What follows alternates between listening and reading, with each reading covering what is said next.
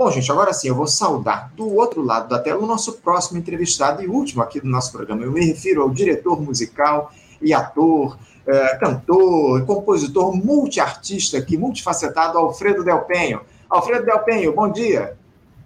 Bom dia, Anderson. prazer estar falando com você e com todos os ouvintes, toda, toda essa turma do Faixa Livre. Prazer nosso te receber aqui mais uma vez, depois de tanto tempo, né, Adelpen? Eu agradeço muito pela tua participação Nossa. conosco aqui no nosso programa. É a primeira vez que a gente conversa e a, a, o nosso primeiro papo aqui, inclusive, diretamente no nosso canal no YouTube, desse nosso novo formato que o Faixa Livre adotou já desde, o, desde meados do ano passado. Você conversou algumas vezes com o programa, quando a gente eh, eh, eh, exibia nosso conteúdo através das ondas do rádio lá, na Rádio Bandeirantes, aqui no Rio de Janeiro, e agora a gente nesse nosso projeto exclusivamente pelo nosso canal no YouTube. Te agradeço muito, Alfredo, por esse papo aqui no nosso programa e nós aqui no Faixa Livre, a gente não costuma dar tanto destaque a respeito das pautas mais ligadas à cultura, Alfredo. Nós fazemos isso mais naquele período de carnaval. E eu te confesso que isso é um erro, evidentemente, da nossa parte. É muito importante a gente trazer temas durante todo o ano ligados aí a, a iniciativas relevantes na área da cultura, até para valorizar a arte aqui no nosso país, algo que nunca foi tão exaltado e, infelizmente, Alfredo, nesses últimos quatro anos foi totalmente abandonado por um governo que tinha compromisso com retrocessos civilizatórios. Mas quando eu tomei conhecimento, Alfredo, desse espetáculo no qual você é responsável pela direção musical também atua, eu não podia deixar de trazer aqui para o Faixa Livre essa discussão, esse debate, eu me refiro, evidentemente, ao espetáculo Museu Nacional, Todas as Vozes do Fogo, foi escrito e dirigido por Vinícius Calderoni e encenado pela companhia Barca dos Corações Partidos, que acabou de completar 10 anos de existência, inclusive, e esse espetáculo fica em cartaz aqui no Rio de Janeiro, no Teatro Riachuelo, na região central ali da cidade, a partir de amanhã até o próximo dia 30 de abril, um mês de temporada.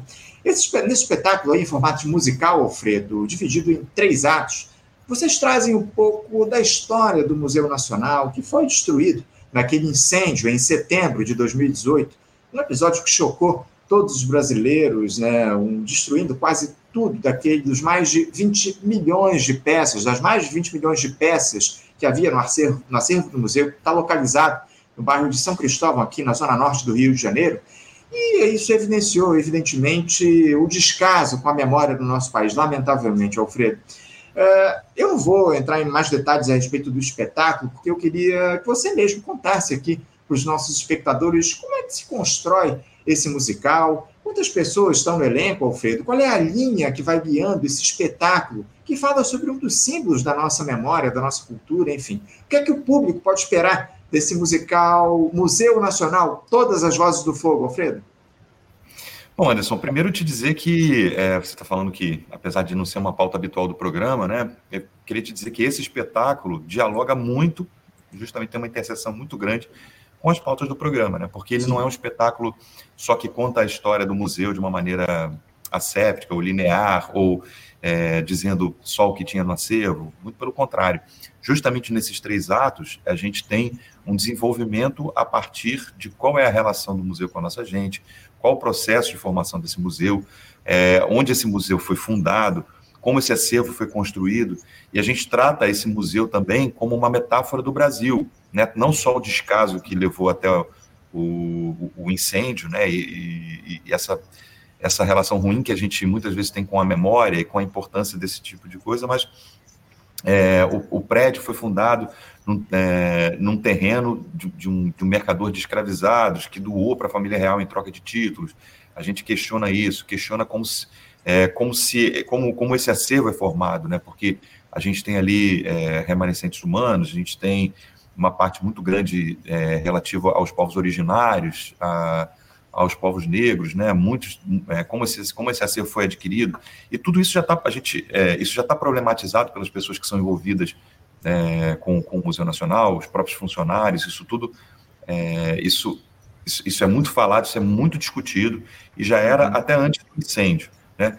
Mas a gente trata isso também como essa metáfora do Brasil que precisa ser reconstruído a partir desses escombros, né? Depois de, de, é, desse tempo que a gente desse tempo tenebroso que a gente que a gente acabou de passar, né? não só em relação à cultura, enfim, isso é discutido todo dia no programa, né? mas é, e o museu é uma ótima metáfora para a gente discutir sobre isso, porque, enfim, pela, pela fundação, pela reação, é, relação do Brasil oficial com o Brasil real, é, pelo o, o, que sobre quem conta a história, né? qual a história que é contada a partir desse acervo, qual a história que é contada a partir desse museu, como que a gente entende o Brasil e pode partir para frente a partir disso.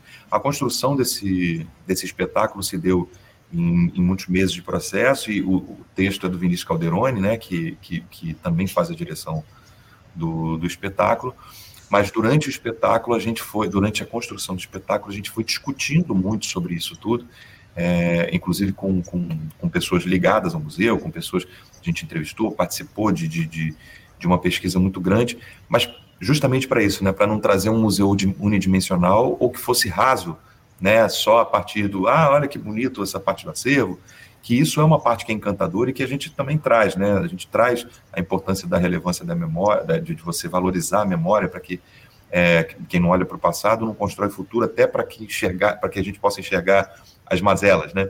Mas uhum. e, e, a partir disso a gente constrói um espetáculo que a gente obviamente busca trazer o espectador. É um espetáculo que não é um espetáculo o tempo inteiro é, didático e tal, mas tem momentos em que ele, ele conta essa história, mas, no mas ele se relaciona disso, com isso a partir da música, a partir de uma dramaturgia que não é, é, não, não, é, não é cartesiana, assim, né? A gente não está falando assim, isso aqui acontece assim, isso aqui acontece assim, a gente não, não, não, não compartimenta e não bota em caixote para contar essa história, muito, muito pelo contrário, a gente vai questionando as coisas, e mostrando essa relação que, que a gente tem com o passado, com o presente e com o futuro do museu.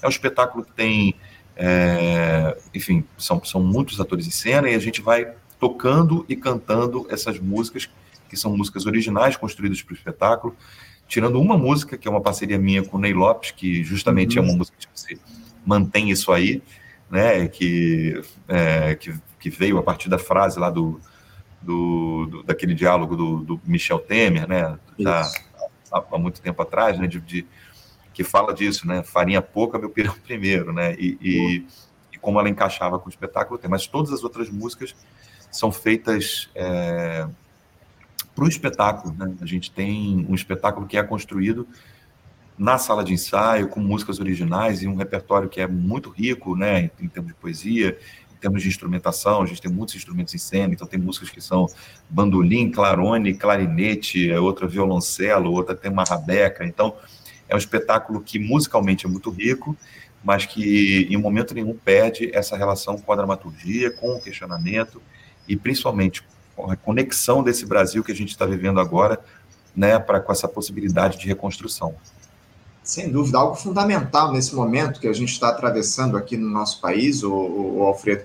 É, e eu queria que você falasse um pouquinho a respeito de onde surgiu a ideia para a produção desse espetáculo por parte do Vinícius, o, do Vinícius Calderoni, porque é, e você, além de assinar a direção musical ao lado do Beto Lemos, você criou as melodias que, das canções que fazem parte desse musical, escritas pelo próprio Vinícius Calderoni. Eu queria que você falasse um pouco a respeito sobre esse desafio de dar ritmo a um espetáculo tão simbólico como esse. Também falasse de onde é que surgiu essa ideia aí do Vinícius para escrever esse espetáculo. Então, é, nós temos uma parceria de 10 anos com a Sarau Agência de Cultura, que é uma produtora aqui do Rio de Janeiro, e a, a, a produtora da, da Sarau, né, a idealizadora, a sócia da, da Sarau, que é a Andréa Alves, ela é uma criadora, ela é uma artista criadora, uma produtora que está é, tá sempre olhando para a situação, para o é, que acontece na nossa terra, na nossa, com, a, com a nossa gente, na nossa história, e buscando modos que possam servir justamente para que a gente se desafie a contar uma história e falar sobre justamente o que nos interessa é, é a humanidade da coisa, né? Então, é, essa ideia junto com o Vinícius Calderoni de falar sobre, sobre o Museu Nacional veio a partir disso, né? O, o, o incêndio, né? Aquela a força do fogo consumindo aquele prédio histórico, e, e, o acervo, né, que, enfim, muitas vezes a gente não tem noção disso, né, 20 milhões de, de um acervo de 20 milhões de itens é uma coisa, assim, inestimável, né, e, e, e, por mais que você tenha referência daquilo, assim, as pessoas muitas vezes associam um museu a, a um repositório de coisas que, que, que, podem ter um interesse de você simplesmente olhar, não, é uma, o Museu Nacional é uma instituição de pesquisa é, respeitadíssima, foi durante muito tempo pioneira em muitos, muitos assuntos, etc. E tal. Então isso chamou a atenção, tanto do André quanto do Vinícius, porque é, falar do Museu Nacional poderia ser falar da nossa gente.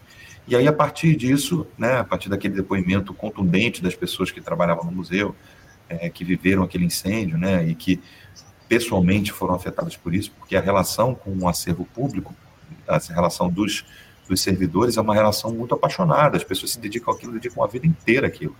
Então você vê um, um, um item pegando fogo, você está sentindo parte de você sendo consumida naquele fogo, né? Então, isso tudo é, chamou a atenção do Vinícius e da Andréia é, como uma força dramatúrgica, que aquilo poderia, sim, é, ser o, o veículo para uma apresentação da nossa companhia, que é uma companhia que há 10 anos já está, é, a gente está trabalhando há 10 anos, né, e sempre fazendo espetáculos ligados à, à nossa cultura popular, à nossa gente, fizemos sobre Luiz Gonzaga, Jackson do Pandeiro, Ariano Suassuna, fizemos também a Ópera do Malandro, fizemos Macunaíma, que também é um espetáculo que fala muito sobre, sobre nossa gente, é, e vários outros espetáculos nesse sentido. Então, é, eles tiveram essa ideia, de, de fazer um musical sobre o Museu Nacional e de brincar com isso, né? De, de, de brincar com fogo, né? nesse caso, é de você trazer num primeiro momento uma, uma explicação sobre, falando agora sobre os três atos, né? Uma, uma explicação sobre o que é a estrutura do museu, etc. e tal. Depois fala sobre a fundação, sobre o que ele foi fundado, fala sobre o que, que esse, o que, que esse museu ensina para a gente no sentido do fogo consumi-lo. E a partir disso gente, é, no terceiro ato também trata é, como, que, um, um, como que o descaso, e muitas vezes não só o, o descaso, a negligência e uma escolha específica fez com que a memória fosse apagada, não só a memória, mas como que o, o nosso povo foi é, e, e, tudo que pode fazer com que o nosso povo se potencialize, né, foi sucateado. E como que a gente pode reconstruir o Brasil a partir disso, porque a arte é um componente muito forte na, nessa, nesse processo de reconstrução e principalmente nessa reflexão que pode fazer com que a gente ande para frente nesse momento em que a gente precisa reconstruir o país. É, é, é, é sem dúvida uma reflexão fundamental no momento que a gente está atravessando aqui no nosso país, depois de tudo isso que a gente viveu, Alfredo. Eu, eu te confesso que me chama muito a atenção esse projeto que vocês desenvolveram aí agora. É, você também atua nesse espetáculo, não é isso, Alfredo? Eu queria que você contasse aqui para a gente um pouquinho a respeito dessa experiência, né? Porque eu, eu, te confesso que eu não, não sei se é a tua primeira vez aí na, na atuação, atuando como ator, né? Porque, para quem não sabe, eu citei aqui no início do nosso papo, o Alfredo é um artista multifacetado, né? E, tanto que ele foi indicado ano passado ao Grêmio Latino, né? Pelo projeto Desengaiola, onde ele canta samba, ao lado de João Cavalcante, Moisés Marques e Pedro Miranda. O Alfredo tem uma proximidade muito grande com a música, com a composição. Uh, eu queria que você falasse a respeito disso, se é a tua primeira experiência nessa área da atuação e se foi difícil atuar nos palcos em uma outra função um pouco diferente daquela que você está acostumado, né, Alfredo? É, pois é, minha história é com a música, e eu cheguei ao teatro a partir da música, né? O, o, é, o primeiro espetáculo que eu fiz foi o Sassaricando, que é um espetáculo sobre marchinhas, etc e tal. E, e já estou há bastante tempo também fazendo essa parte de atuação, apesar de muitas pessoas conhecerem meu trabalho mais pela parte da música, porque eu nunca eu nunca deixei, né? Então não é a primeira não é a primeira vez que eu, que, que eu faço isso nos espetáculos todos da companhia. Eu atuo, inclusive comecei na companhia como ator e depois eu comecei a fazer direção musical e tal, né? E para mim é um desafio sempre muito grande, porque é, aprender com, com, com, as outras pessoas que têm ainda mais experiência, como nesse caso a Ana Carbati, que é uma atriz consagrada, que acabou de ser indicada ao Prêmio Shell, né? É sempre uma, um, um aprendizado muito grande. Mas para mim é, é, muito natural esse movimento, porque o espetáculo é construído na sala de ensaio. Então, para a gente que uhum. trabalha com música, muitas vezes você ensaia quatro, cinco vezes para fazer um espetáculo, né? Você ter cinco meses de ensaio, com seis horas por dia, né? seis vezes por semana, é, outros espetáculos nós chegamos a ensaiar 12 horas por dia, de 10 da manhã a 10 da noite, durante muitos meses e tal. Isso consolida né, no, no corpo da gente é, a, a relação com o texto, com todas essas coisas. Então a gente vai. Acaba sendo um movimento muito, muito, muito simples de fazer, assim, no final das contas. E eu adoro atuar, adoro estar no palco com as pessoas, principalmente com a minha companhia, que é a Barca dos Corações Partidos, né, que sempre faz de cada um desses processos um processo coletivo e constrói tudo a partir da cooperação, a partir do acolhimento, a partir da, do aprofundamento nesses temas que são fundamentais para que a gente repente o Brasil. é, e a gente foi construindo durante esses 10 anos essa trajetória, que é uma trajetória de, de reflexão né, sobre, sobre o nosso povo, nossa gente, e como que essa potência muitas vezes está é, posta de lado né, por outros interesses. Agora, Alfredo, diz aqui o seguinte para a gente: vocês, atores, diretores, enfim, toda a produção do espetáculo, vocês chegaram a visitar o Museu Nacional durante esse processo de reconstrução pelo qual ele está passando? Vocês trazem alguma peça de lado que sobreviveu desse acervo para o espetáculo, enfim, porque a gente acompanhou muito de perto aqui no programa, Alfredo, toda aquela tragédia. Eu conversei aqui algumas vezes com o diretor do Museu Nacional, o Alexandre Kellner, a respeito à época do ocorrido e depois também, durante essa restauração do, do museu, enfim. A equipe de produção, os atores, vocês chegaram a visitar o museu, viveram a experiência de estar nesse espaço que vocês tentam, de alguma forma, reproduzir nos palcos?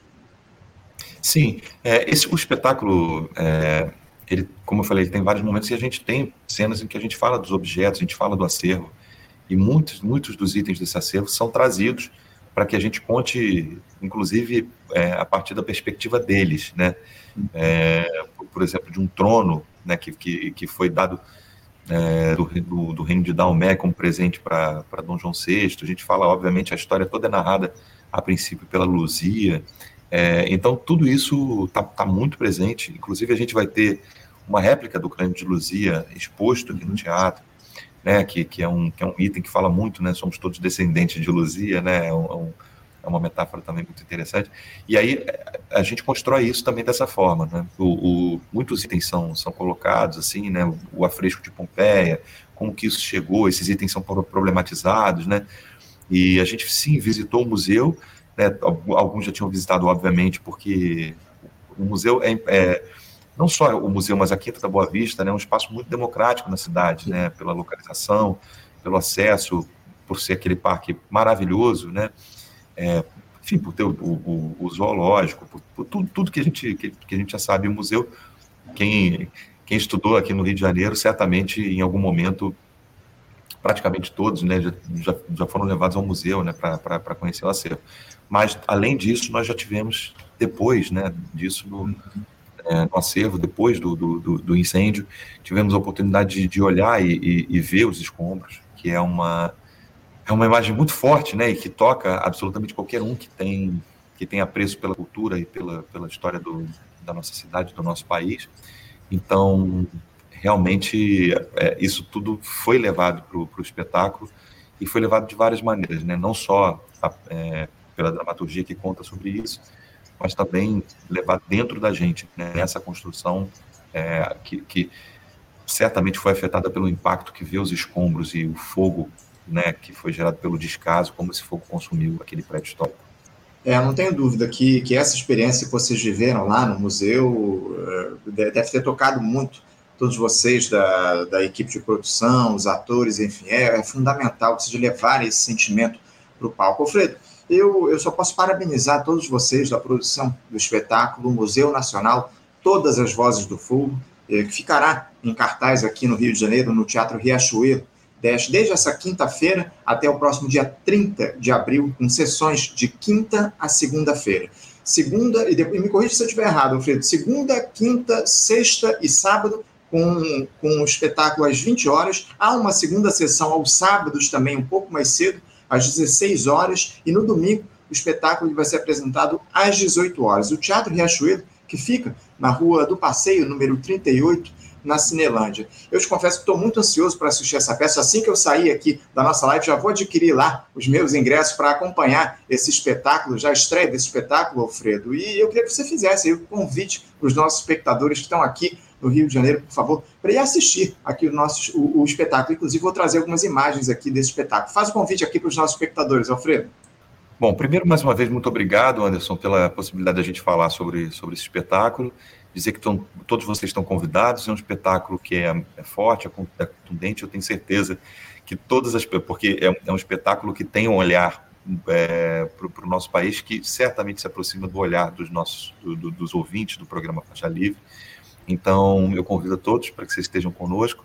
A gente está aqui, é, tem essas sessões extras, como você falou, mas sempre de quinta a domingo, é, quinta a sábado, 20 horas, domingo às 18 horas, só vocês entrarem e procurarem Museu Nacional ou Museu Nacional Todas as Vozes do Fogo, vocês já podem comprar o ingresso pela internet, é tudo muito, muito simples, muito, muito fácil. O teatro é ótimo, é do lado do metrô, é fácil de chegar, então estão todos convidados, vai ser um prazer recebê-los aqui para assistir o nosso Museu Nacional.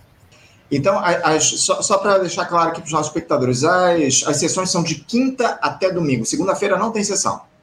Não, não tem sessão, é porque são sessões extras que a gente, que a gente coloca justamente para que a gente possa atingir um público maior, mas uhum. elas não são é, durante todas essas semanas. Ah, As sessões fixas são de quinta a domingo, e a gente tem sim sessões extras, como você falou, que são é, sessões duplas, ou então na segunda-feira também tem. Mas, enfim, isso vocês podem ver lá no Simpla, assim, de quinta a domingo, vocês certamente encontrarão aqui o espetáculo e vão poder assistir, a gente vai ter a alegria de recebê-los no site do Simpla, no site do Teatro Riachuelo, vocês também podem acompanhar a, a, as sessões aí do espetáculo Museu Nacional, Todas as Vozes do Fogo. Alfredo, mais uma vez, muito obrigado pela tua participação. Certamente eu estarei lá acompanhando esse espetáculo com vocês. Para te dar um abraço também, Alfredo, agradeço muito a tua participação, muita sorte aí nesse espetáculo, que vocês consigam aí levar bastante gente, bastante espectadores aí para acompanhar essa história muito importante que vocês trazem aqui, toda essa reflexão a respeito da cultura aqui no nosso país, as questões relacionadas ao Museu Nacional, muito importante a gente trazer esse espetáculo aqui para os espectadores do Rio de Janeiro. Alfredo, mais uma vez, parabéns pelo espetáculo, muito obrigado e a gente se vê lá no Teatro Riachuelo em breve, tá bom, Alfredo? Parabéns, muito obrigado, é, parabéns pelo programa. Agradecer vocês só da. É, porque teve uma pergunta que foi o seguinte sobre a faixa etária. Ele é um Isso. espetáculo que. É, justamente então, esse é um espetáculo que nós recebemos em São Paulo, pessoas de todas as idades. É claro, é um espetáculo um pouco mais longo, é, e então é, talvez seja é, para uma criança muito pequena, não sei, depende, claro, cada um conhece seu filho, assim, não, mas é um espetáculo para todas as idades, assim. Aí, respondida a pergunta do nosso ouvinte Pedro Miguel. Mais uma vez, Alfredo, obrigado para você, um abraço e a gente se vê obrigado lá no teatro. Grande abraço e até logo. Espero você aqui, no final a gente se fala. Grande abraço. Um abraço, até a próxima. Conversamos aqui com Alfredo Delpenho. Alfredo Delpenho, que é diretor musical, ator, cantor, compositor, enfim, um, um, artista de muitas faces, conversou com a gente, ele que vai participar lá do espetáculo Museu Nacional Todas as Vozes do Fogo Musical, que ele dirige aqui no Rio de Janeiro, faz a direção musical, enfim. Mais uma vez, agradecendo ao Alfredo pela participação e convidando todos vocês que assistam lá no Teatro Riachuelo, de quinta a domingo, é, de quinta a sábado às 18 horas, às 18 horas, domingo, aliás, quinta a sábado às 20 horas e no domingo às 18 horas, esse espetáculo aí, o Museu Nacional Todas as Vozes do Fogo. Bom, gente, vamos encerrando aqui a edição de hoje do nosso Faixa Livre. Muito obrigado, quero agradecer muito a audiência de todos vocês nesta quarta-feira. Lembrando que amanhã, a partir das 8 da manhã, estaremos de volta com mais uma edição do nosso programa ao vivo aqui no nosso canal do YouTube, o Faixa Livre. Muito obrigado a todos vocês, um abraço forte e até amanhã. Você, ouvinte do Faixa Livre, pode ajudar a mantê-lo no ar. Faça sua contribuição diretamente na conta do Banco Itaú, agência 1964, conta corrente 03004 dígito 1. Essa conta encontra-se em nome da Associação de Funcionários do BNDES, a AFBNDES, uma das nossas entidades patrocinadoras, mas seus recursos são destinados exclusivamente para o financiamento do nosso programa. Você pode fazer sua doação de qualquer valor utilizando também a nossa chave Pix, que é ouvinte@programafaixalivre.com.br. Sua contribuição é fundamental para a manutenção desta trincheira radiofônica no ar.